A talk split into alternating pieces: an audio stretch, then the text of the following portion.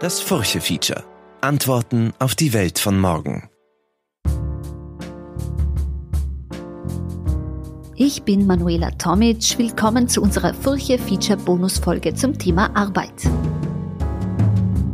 In ihrem Buch mit dem Titel Wofür wir arbeiten skizziert die Politikwissenschaftlerin Barbara Preinsack nicht nur den Status quo der sogenannten Erwerbsarbeit, sie zeigt auch Möglichkeiten und Utopien für ein besseres Miteinander auf.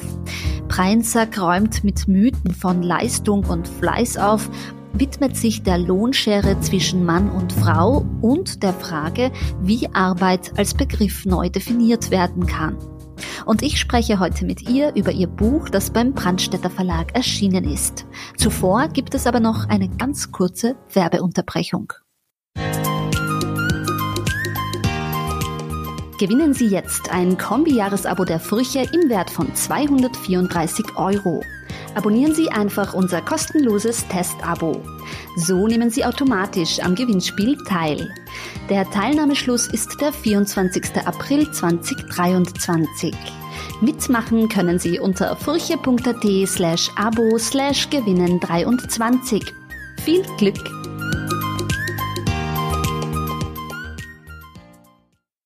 Hallo, Frau Preinzack, schön, dass Sie da sind. Danke für die Einladung.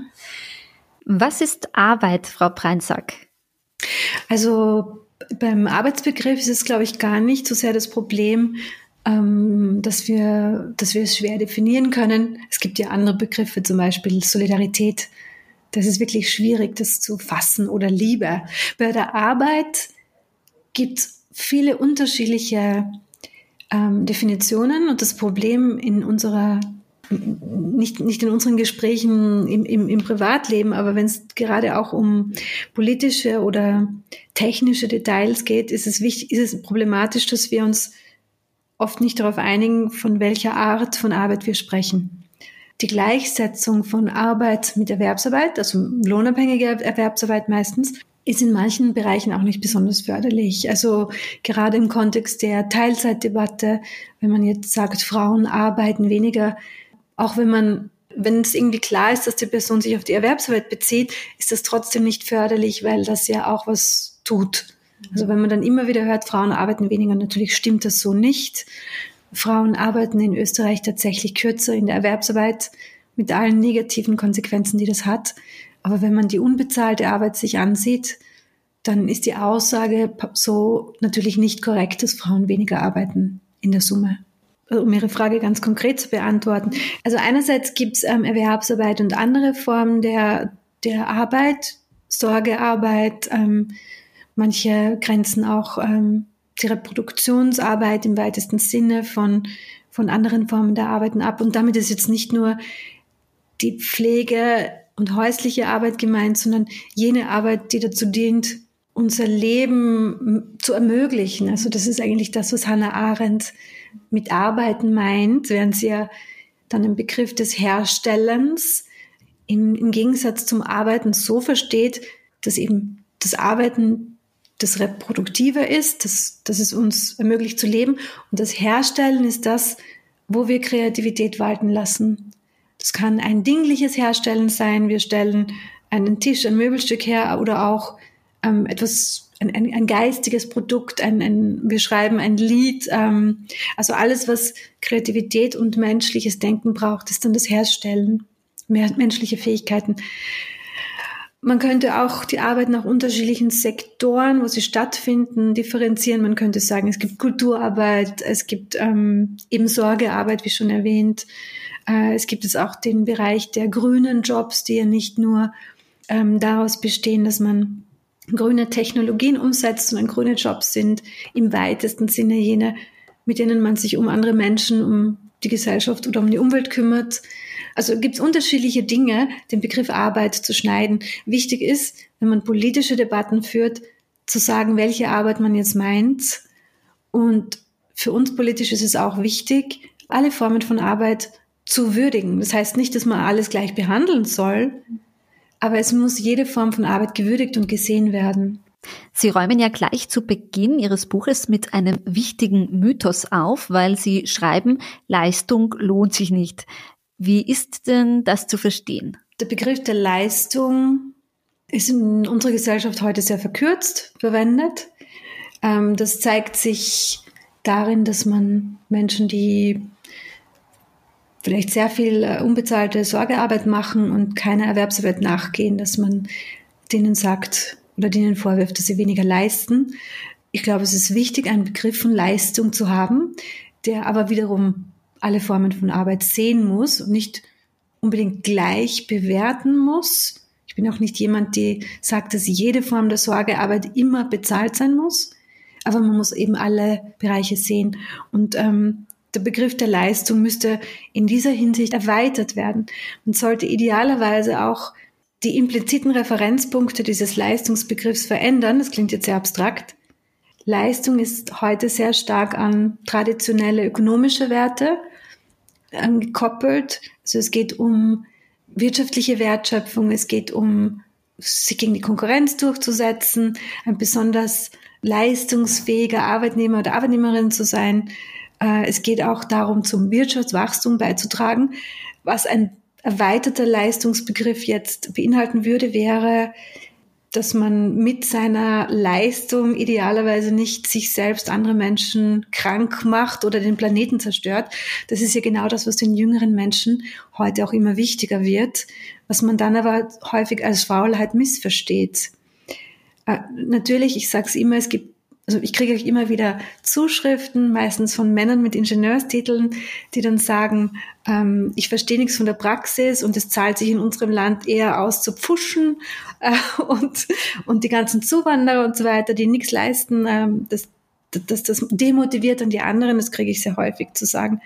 Ähm, ich glaube, es ist sehr wichtig, gerade auch vor diesem Hintergrund die, den Leistungsbegriff einfach zu erweitern, dass solche Aussagen so nicht, nicht stehen bleiben. Aber was eben auch wichtig ist, es muss jetzt nicht jede Form der, also jede Form der Arbeit gleich bewertet und gewertet werden, aber jede Form der Arbeit muss gesehen werden.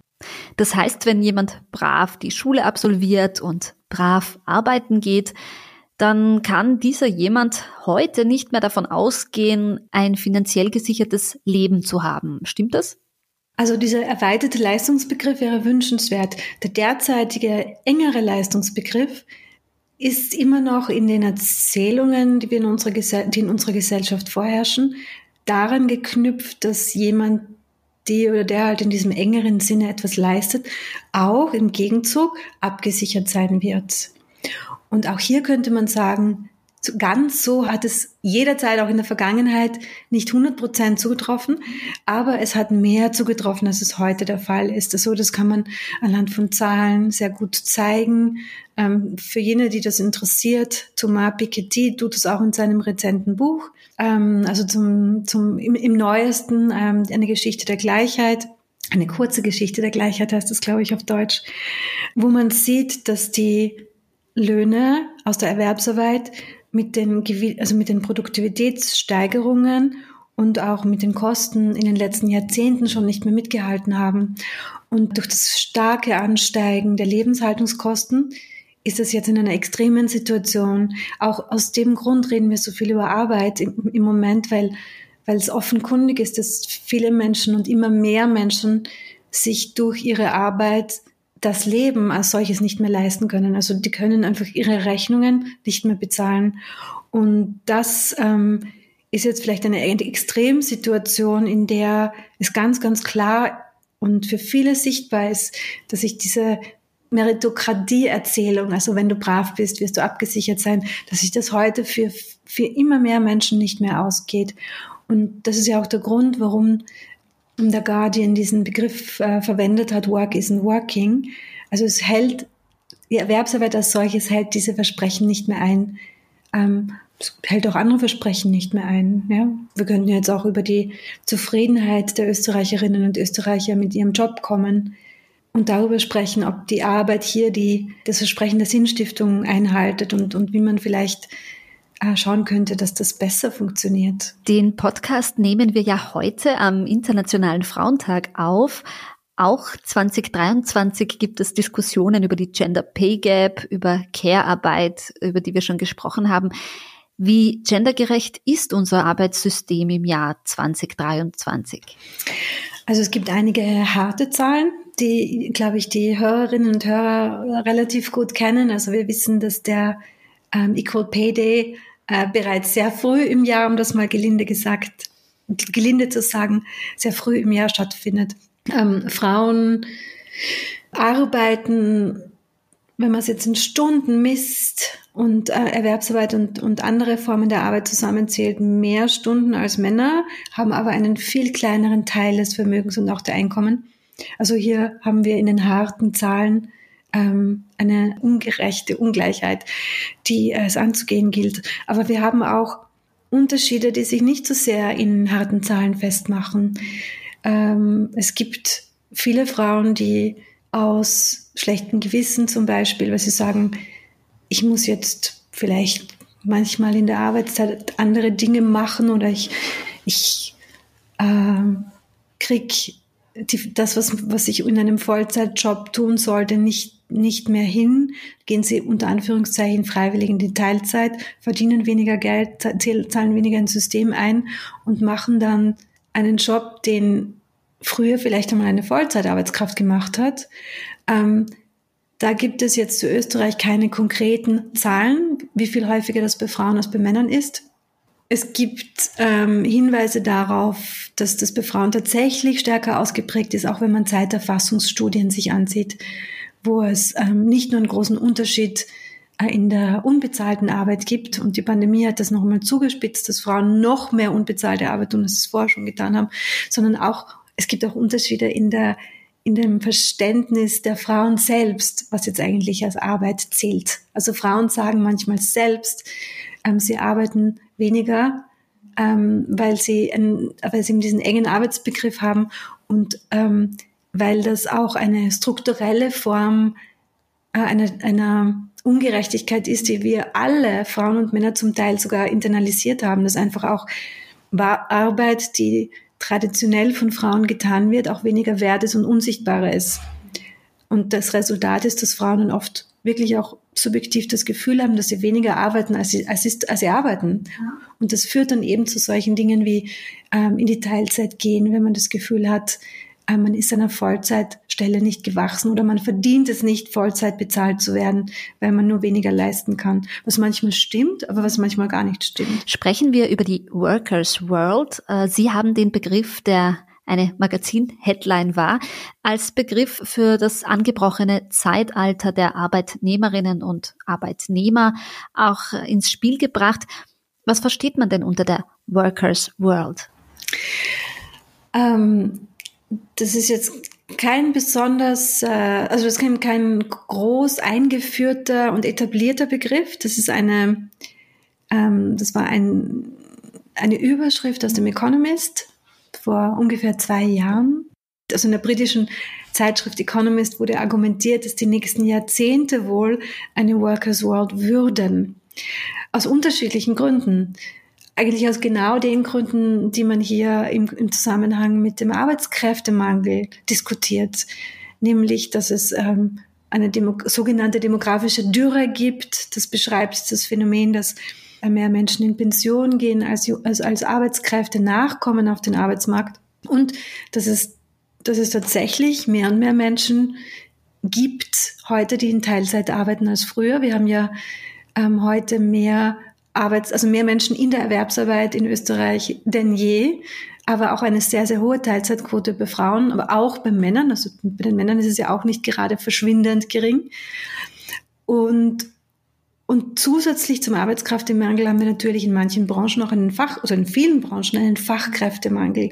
Die, die, die Ursachen für den Fachkräftemangel sind etwas anders gelagert. Das sind so, so man spricht von sogenannten Skills Mismatches. Das können das bedeuten, dass man die, die Fähigkeiten, die jetzt gebraucht werden vom Arbeitgeber, dass die gar nicht verfügbar sind, also zu wenig verfügbar sind oder dass sie einfach in einer bestimmten Region nicht verfügbar sind, also dass die Arbeitsplätze sozusagen an einem anderen Ort sind als die Arbeitskräfte. Gibt es unterschiedliche Gründe, aber alle diese ähm, Entwicklungen tragen dazu bei, dass sich in vielen Branchen die, so wie Sie das gesagt haben, die Arbeitgeber um die Arbeitnehmerinnen, um die Arbeitnehmer bemühen müssen. Und das ist natürlich eine völlige Verkehrung des Musters, das wir alle im Kopf haben. Also wenn man von einer Bewerbung spricht, dann meint man immer, wenn man, wenn jetzt jemand nichts dazu sagt, meint man immer, dass sich die Person, die Arbeit sucht, sich bewirbt beim Arbeitgeber. Aber jetzt schauen wir uns, nehmen wir mal diesen Satz weiter auseinander. Wir sagen, die Arbeit sucht.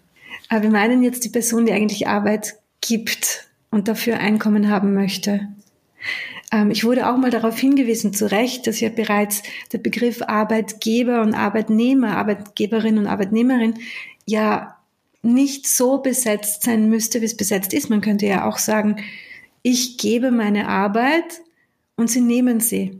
Wenn Sie jetzt meine, also die Universität Wien sind in dem Fall, dann nehmen Sie meine Arbeit. Also mir geht jetzt nicht darum, dass ich, dass ich ja i-Tüpfel reite an den Begrifflichkeiten, ob die jetzt korrekt oder nicht korrekt verwendet werden.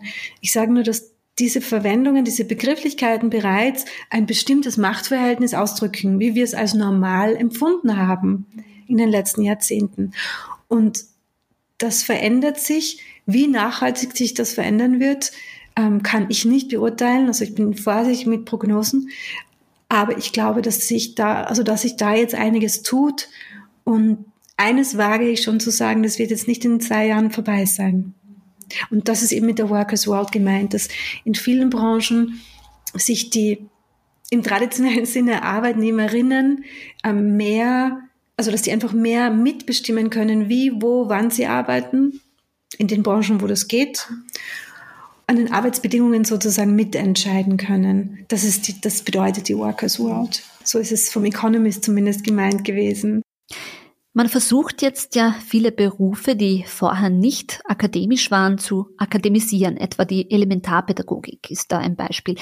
Ist das der richtige Ansatz oder beziehungsweise was sagt das über unsere Gesellschaft aus? Also was soll das eigentlich, dass jeder einen Titel haben muss, um eine gute, erfüllte Arbeit zu finden? Ich glaube, dass es nicht gescheit ist. Also ohne jetzt, man müsste es natürlich für jede für jede dieser Berufsgruppen gesondert diskutieren, was hier ideal wäre. Und natürlich ist es wichtig, dass die Personen eine gute systematische Ausbildung bekommen. Ähm, aber das muss keine, keine akademisierte, wie Sie sagen, keine akademisierte Ausbildung sein. Also vieles ist in der Praxis, das wissen wir eh alle auch selber, ist in der Praxis besser gelernt. Und natürlich hält die ähm, die Verhochschulung mancher, mancher Berufe, der Ausbildung für manche Berufe, auch Menschen davon ab, diese Berufe zu ergreifen. Und wir müssen uns für jeden dieser Berufe fragen, äh, richten wir mit der Verhochschulung oder mit der Akademisierung mehr Schaden an, als wir, als es nutzt. Wir sehen umgekehrt, aber das passt jetzt vielleicht zu unserem Thema weniger dazu.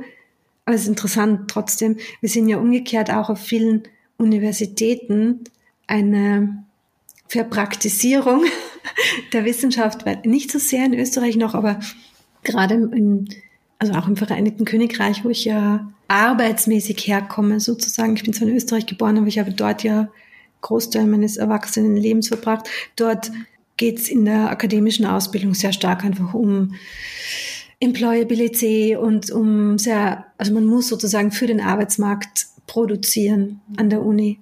Also es ist interessant, dass sich da von beiden Seiten dass es dieses äh, System der Angleichung, diese Prozesse der Angleichung gibt. Also das war die erste Frage. Ist es gescheit? Ich glaube, in der Summe, wenn ich eine kurze Antwort geben muss, ist es nicht gescheit. Die zweite Frage, die ich mir jetzt da noch herauspicken möchte, ist, was symbolisiert das? Und das symbolisiert, also es hat natürlich, es gibt unterschiedliche Beweggründe, dass das, dass manche Akteurinnen das umsetzen wollen. Aber was es symbolisiert, ist, dass eben eine Ausbildung, die länger braucht, für die man in, an eine Hochschule geht, ähm, für die man mehr Zeit, in die man mehr Zeit investieren muss, dass die dann auch mehr wert ist. Und das ist ja traditionell schon so. Also ich beschreibe das auch in meinem Buch, wenn man die Leute fragt, welche, welche Berufe sollen jetzt besser bezahlt werden, wonach soll sich das richten, ähm, dann sagen viele, Verantwortung, ähm, besondere Fähigkeiten, aber auch die Länge der Ausbildung. Das ist ganz, ganz wichtig. Und daher kommt es wahrscheinlich auch. äh, oder das, das spiegelt das wieder, dass die Länge der Ausbildung dann bedeutet, dass die, oder dass man vermutet, dass die Arbeit mehr wert wird. Das zeigt sich aber sehr häufig, dass das nicht der Fall ist, sondern dass man dann eher so eine Inflation von äh, Hochschulabsch also Abschlüssen hat und, und ob das wirklich den Berufsalltag und die Qualität der Personen jetzt in der Berufsausübung verbessert, ähm, müsste man sich für jeden Beruf spezifisch anschauen. Ja, und ich höre dann oft, in Österreich sagen mir die Leute oft, das ist halt, weil alle einen Titel wollen. Mhm. Ja, das stimmt schon, dass in Österreich viele Leute einen Titel wollen. Aber es gibt ja diesen, dieses wunderbare Foto, das es mal auf Twitter gab, das äh, sogar bei der Türklingel stand Top 1, Top 2, Doktor, Top 3. also Titel sind den Österreicherinnen und Österreichern wichtig, aber dasselbe Phänomen gibt es auch in Ländern, in denen Titel völlig wurscht sind. Also genau dieses Phänomen der Verhochschulung, ähm, dass die dass die technischen Lehrinstitute zu Hochschulen wurden, gibt es ja im anglosächsischen Raum schon seit Jahrzehnten. Also das, die Titel Liebe der Österreicherinnen und Österreicher ist da, glaube ich, nicht hauptverantwortlich dafür.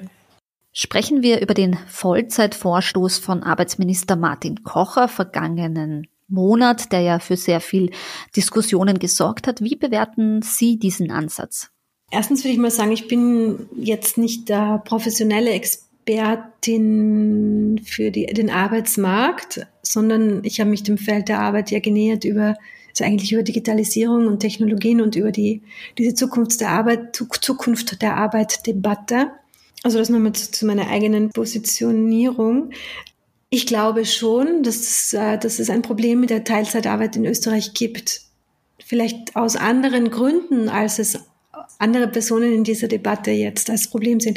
Für mich ist das Hauptgrund, dass, der Hauptgrund der, dass die betroffenen Personen einfach noch weniger Geld haben, als sie sonst hätten und finanzielle Nachteile ihr Leben lang haben. Und das ist dann kein Problem, wenn wenn jemand, äh, die das finanziell nicht braucht, sagt, sie möchte einfach Teilzeit in einem Job, für, für den es vielleicht nur, den es vielleicht nur als Teilzeitstelle gibt, ähm, etwas verdienen und möchte in dem Job arbeiten, ähm, braucht das aber nicht zum Leben, dann ist das ja okay. Aber die Realität der meisten Menschen ist ja anders. Die Realität der meisten Menschen ist, dass sie in, äh, in der Teilzeit sind, weil sie, also die, die Argumente hat man ja sehr häufig gehört jetzt, weil sie entweder ihren äh, Sorgepflichten sonst nicht nachkommen können, Kinderbetreuung äh, fehlt, ähm, die Betreuung anderer Familienmitglieder wäre mit einer Vollzeitstelle nicht möglich, aber sehr häufig auch, weil sie einen, einen Vollzeitjob nicht schaffen und das nicht, weil sie alle weich und faul werden oder geworden sind, sondern weil in den letzten Jahren in vielen Berufen in, immer mehr in eine Vollzeitstelle gepackt wurde, so dass eine Vollzeitstelle für viele nicht mehr zu schaffen ist. Und dass die dann, also wenn so eine Person dann unter Anführungszeichen freiwillig in die Teilzeit geht, dann ist das ein Problem, weil in, also in erster Linie, weil die Person dann dafür bestraft wird, dass sie vielleicht jetzt einen Job, der vor einigen Jahren noch in Vollzeit gemacht wurde, in Teilzeit macht. Ähm, und auch, und da gebe ich dem Arbeitsminister absolut recht, weil dann weniger in das System eingezahlt wird. Mhm. Ähm, was aber sehr wenig diskutiert wird äh, derzeit, also am heutigen Tag, Sie haben schon gesagt, es ist der 8. März, vielleicht tut sich ja da noch was zwischen, zwischen unserem Aufnahme und dem Ausstrahlungstermin, ist, dass die Arbeitszeitverkürzung im Sinne einer Verkürzung der Normalarbeitszeit ein, einen Beitrag zur Lösung des Teilzeitproblems sein könnte. Ich gebe, ich gebe jetzt einen, ein konkretes Beispiel. Ähm, eine, eine, also eine mir bekannte Person, die in der Pflege arbeitet, ähm, arbeitet derzeit 30 Stunden. Sie sagt, wenn die Normalarbeitszeit, also sie arbeitet derzeit Teilzeit, sie sagt, wenn die Normalarbeitszeit sinkt, dann würde sie in die Vollzeit gehen. Ähm, das hätte Vorteile für die Person, weil sie dann volles Gehalt bekäme, sozusagen. Und es hätte den Vorteil, dass, dass sie wie eine Vollzeit, also dass sie als Vollzeitkraft einzahlt. Äh, und ich möchte jetzt nicht missverstanden werden. Ich sage jetzt nicht, dass, äh, dass man die Probleme, die wir derzeit haben, einfach löst, indem man überall querbeet die Arbeit, also die Normalarbeitszeit reduziert. Aber wir haben das Instrument der, der Arbeitszeitverkürzung beim, mit vollem Lohnausgleich noch nicht wirklich genug genutzt. Und also wir, in vielen Branchen, da gibt es auch so eine, so eine, einen mentalen Block, da sagen die Leute, da geht das nicht. In der Hotellerie geht es nicht zum Beispiel. Oder in, manche Leute sagen, im Dienstleistungssektor generell geht es nicht. Und das Argument, das dann immer gebracht wird, ist, ähm, wenn ich fünf Tage offen habe, dann muss ja am Freitag da jemand stehen. Aber das, also sie lachen, das, das Argument zählt natürlich so nicht, weil funktioniert natürlich so nicht, weil solange ich in einem größeren Betrieb ähm, genug Arbeitskräfte habe, die dann einfach kürzer arbeiten und unter Umständen mit derselben Produktivität arbeiten, so dass ich vielleicht auch durch eine Umorganisation der Schichten ähm, sicherstellen kann, dass immer jemand da ist, muss es nicht unbedingt bedeuten, dass ich mehr Arbeitskräfte einstellen muss. In manchen Bereichen wird es, wird es das schon bedeuten. Also die Beispiele, die da immer gebracht werden, ähm, ist die Straßenbahnfahrerin und ähm, die Person am Fließband. Da kann man schon, wenn jetzt, also wenn vier Stunden weniger gearbeitet, wenn vier Stunden kürzer gearbeitet wird, muss man da zusätzliche Leute einstellen. Aber in manchen Bereichen ist es nicht so, weil wie das auch die, die englische Studie gezeigt hat, die, die, die britische Studie gezeigt hat, weil alle möglichen Dinge passieren. Die Leute legen ihre Arzttermine auf den freien Tag. Die Leute sind erholter und arbeiten deshalb in der kürzeren Zeit produktiver. Ähm, und ähm, ja, sie, sie machen sogar kürzere Pausen, weil sie das Gefühl haben, dass sie die Pausen nicht brauchen. Das heißt, in mehr und mehr Branchen sollte man sich das einfach überlegen, was es, also ob es ein, einen Teil einer Lösung sein könnte, die Normalarbeitszeit zu verkürzen. Mhm. Es wird nicht überall funktionieren, aber man sollte es mal andenken. Mhm. Und es könnte auch ein, eine Lösung des Teilzeitproblems zum, also eine, eine, Teillösung des Teilzeitproblems sein. Eine so hohe Teilzeitquote, wie wir sie haben, sehe ich auch als Problem. Also das, da bin ich durchaus mit dabei bei denen, die das gerne ändern möchten. Und man muss natürlich auch sagen, dass es derzeit finanzielle Anreize, also dass es zu wenig finanzielle Anreize gibt, neben allen anderen Dingen, die verändert werden müssen, ähm, eine, eine gerechtere Verteilung der unbezahlten Arbeit, Kindergartenplätze, das ist alles extrem wichtig. Aber es sollte natürlich auch also steuerliche Anreize für die Vollzeitarbeit geben, ähm, die sich nicht ähm, also die sich nicht äh, strafend auswirken für jene, die das aus praktischen oder logistischen Gründen einfach nicht können oder auch weil sie sonst überlastet wären, nicht können. Also man wird auch was dagegen tun müssen, das sind wir jetzt im Bereich der Arbeitsbedingungen, man wird das dagegen tun müssen, dass sich viele Menschen mit einer Vollzeitstelle überfordert sehen, einfach weil die Vollzeitstelle immer anspruchsvoller geworden ist mhm. in den Bereichen, wo das so ist. Da mhm. wird man auch was dagegen tun müssen. Auch das kann eine teilweise Lösung des Teilzeitproblems sein. Jetzt muss ich etwas ausholen. Die Autorin Sarah Weber schreibt in ihrem Buch, das auch neu erschienen ist bei Kippenheuer und Witsch, ähm, mit dem Titel Die Welt geht unter und ich muss trotzdem arbeiten, über ihre Utopie einer neuen, modernen Arbeitswelt. Und ganz spannend finde ich hier, dass sie sagt, wir können uns durch die demografische Schere die Pensionen ohnehin nicht mehr mit den Steuern auf Erwerbsarbeit finanzieren. Ihre Utopie wäre es, äh, dass wir uns überlegen, das Finanzierungssystem für Pensionen gleich umzuändern und das Geld etwa aus Besteuerung für Finanztransaktionen oder Umweltbelastungen etc. umzuleiten. Andere wiederum fordern die Vermögens- und Erbschaftssteuer. Warum ich Sarah Weber ins äh, Spiel bringe, Weber ist sich genau auch wie Sie einig, dass es ein Grundeinkommen braucht und dass man Arbeit nicht, also Erwerbsarbeit nicht mehr an das, an die Existenz koppeln soll. Welche Ansätze haben Sie für eine neue, bessere Arbeitswelt? Sie behandeln ja in Ihrem Buch auch sehr viele Utopien. Ähm, und ja, wie bewerten Sie den Vorstoß von Sarah Weber? Zuerst mal ähm, zu, zu meiner Utopie, die vielleicht im, äh, im Vergleich zur Utopie von der Frau Weber relativ, äh, relativ brav ist.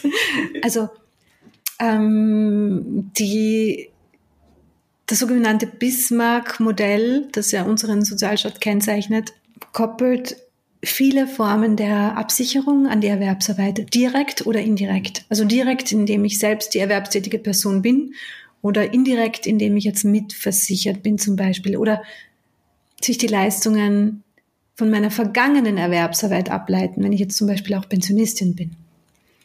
Äh, und das war zu der Zeit ähm, nicht die schlechteste Lösung, also in vielerlei Hinsicht auch eine gute Lösung, ist aber in einer Ära wie heute, in der sich die Erwerbsbiografien verändert haben, die Art, wie wir arbeiten, verändert hat, ähm, reformbedürftig, das kann man einfach so sagen. Also das ist jetzt gar nicht so wahnsinnig utopisch.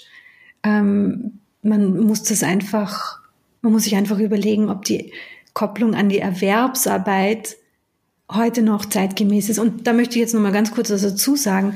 Diese Kopplung an die Erwerbsarbeit ist ja auch eine Verkürzung, weil in Wirklichkeit war das Familieneinkommen das Einkommen für die Erwerbsarbeit des Mannes, also jetzt von, von der Grundidee her ursprünglich, äh, und die unbezahlte Arbeit der Frauen war, war ja damit gemeint. Das war eine, eine, eine, ein, ein, ein Lohn, der das alles abgedeckt hat, von den idealerweise Familien hätten leben können. Dass das nicht immer so war, ist klar, aber so von der, von der Norm, Normvorstellung war, war das so gedacht.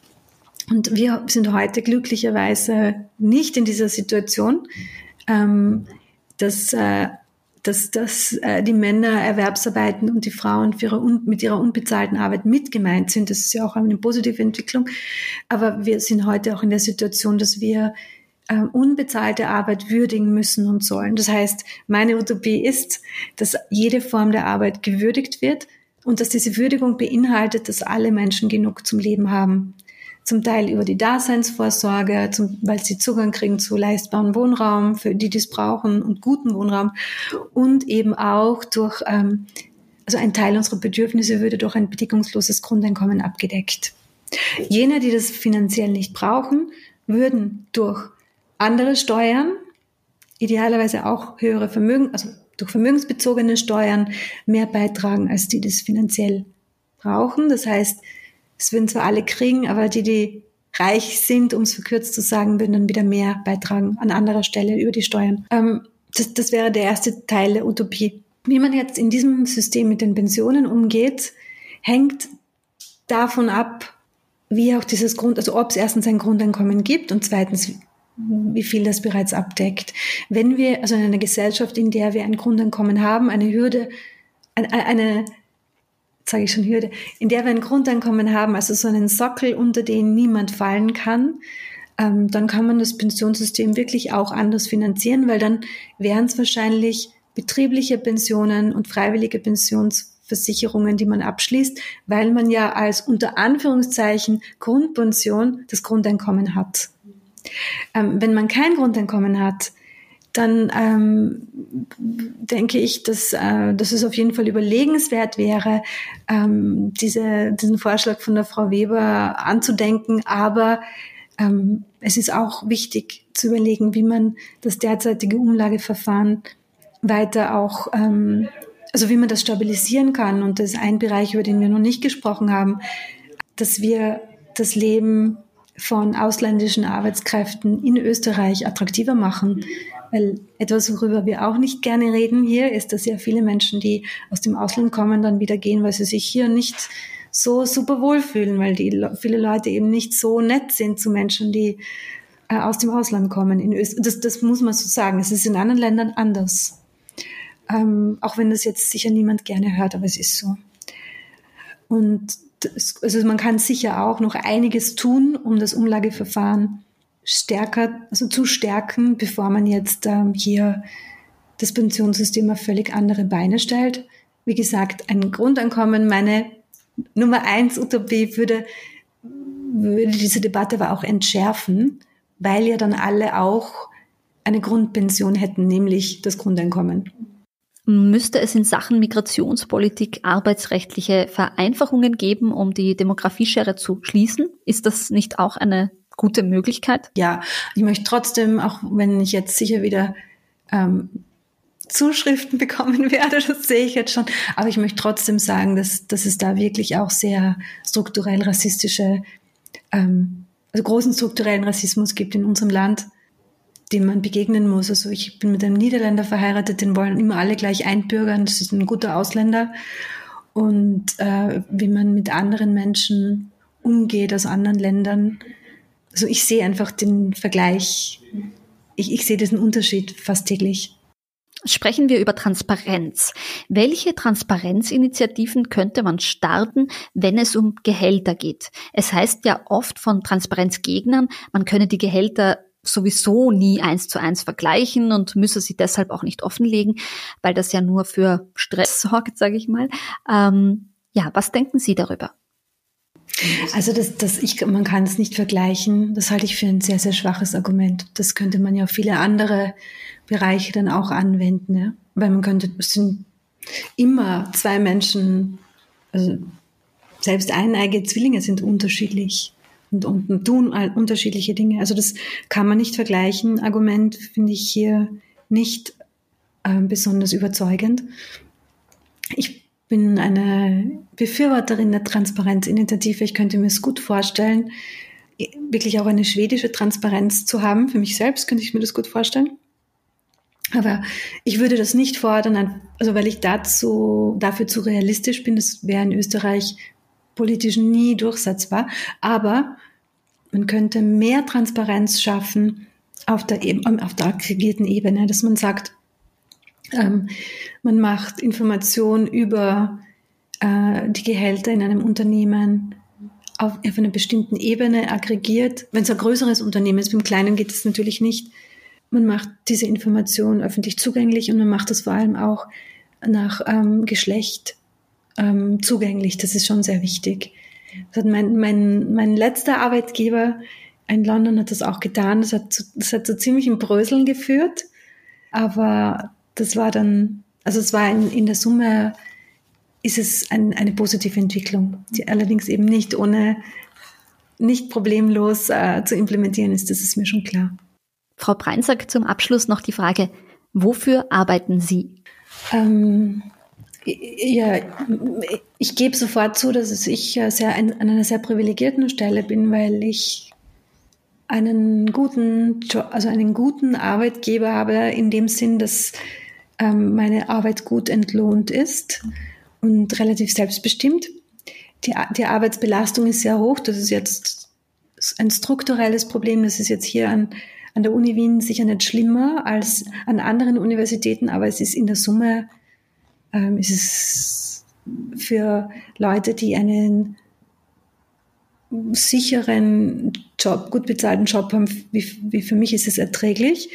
Ähm, gerade auch im Mittelbau, das wird ja glücklicherweise auch diskutiert, schaut die Situation ganz anders aus. Also es sind sehr, sehr viele ähm, Kolleginnen und Kollegen, die wissenschaftliche Mitarbeiterinnen sind an den Unis allgemein in wirklich äh, schlimmen Situationen.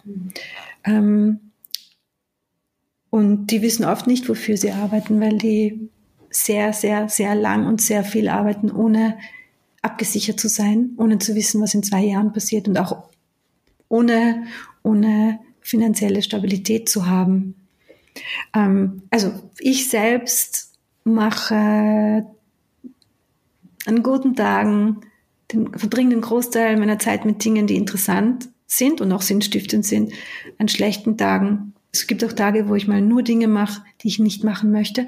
Aber in der Summe ist bei mir die Balance wirklich positiv.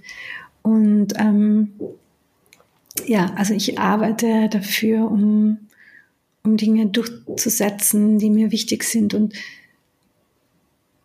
ich bin in gewisser Weise auch ein langweiliger Mensch, weil ich einfach gern die Welt verstehen möchte. Also ich bin, man sagt in der Wissenschaft gibt es so die, die Typen, die die hauptsächlich lernen möchten und Wissen weitergeben oder die Leute, die andere Dinge möchten in der Wissenschaft, vielleicht ähm, Universitätspolitik machen und dann gibt es die, die eigentlich die ewigen Studierenden sind. Ich bin so die ewige Studierende.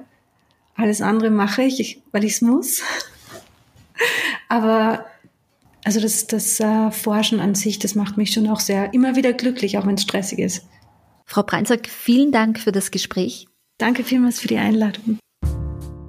Ja, liebe Hörerinnen und Hörer, wie lautet Ihr Arbeitsbegriff? Wofür arbeiten Sie? Schreiben Sie mir unter manuela.tomic.furche.at. Das war eine Bonusfolge unseres Furche-Features zum Thema Arbeit. Möchten Sie mit mir tiefer in das Thema eintauchen? Am 20. März erscheint eine neue Bonusfolge mit dem Demografie-Experten Heinrich Geißler. Ich spreche mit ihm über alternsgerechtes Arbeiten. Das ganze Gespräch können Sie dann auf furche.at slash Chancen, auf Spotify, auf Apple Podcasts und überall sonst, wo es Podcasts gibt, anhören. Wenn Sie Folge 1 und Folge 2 des Furche-Features zum Thema Arbeit noch nicht gehört haben, dann finden Sie dieses auch auf furche.at slash Chancen, Spotify und Co. Folgen Sie dem Furche-Feature auf diesen Plattformen gerne, damit Sie keine Folge verpassen. Bewerten Sie die Folgen, damit das Furche-Feature als Podcast sichtbarer wird. Und empfehlen Sie es gerne weiter. Möchten Sie die Furche abonnieren? Dann können Sie dies unter furche.at slash abo tun. Ich bin Manuela Tomic. Vielen Dank fürs Zuhören und bis zum nächsten Mal.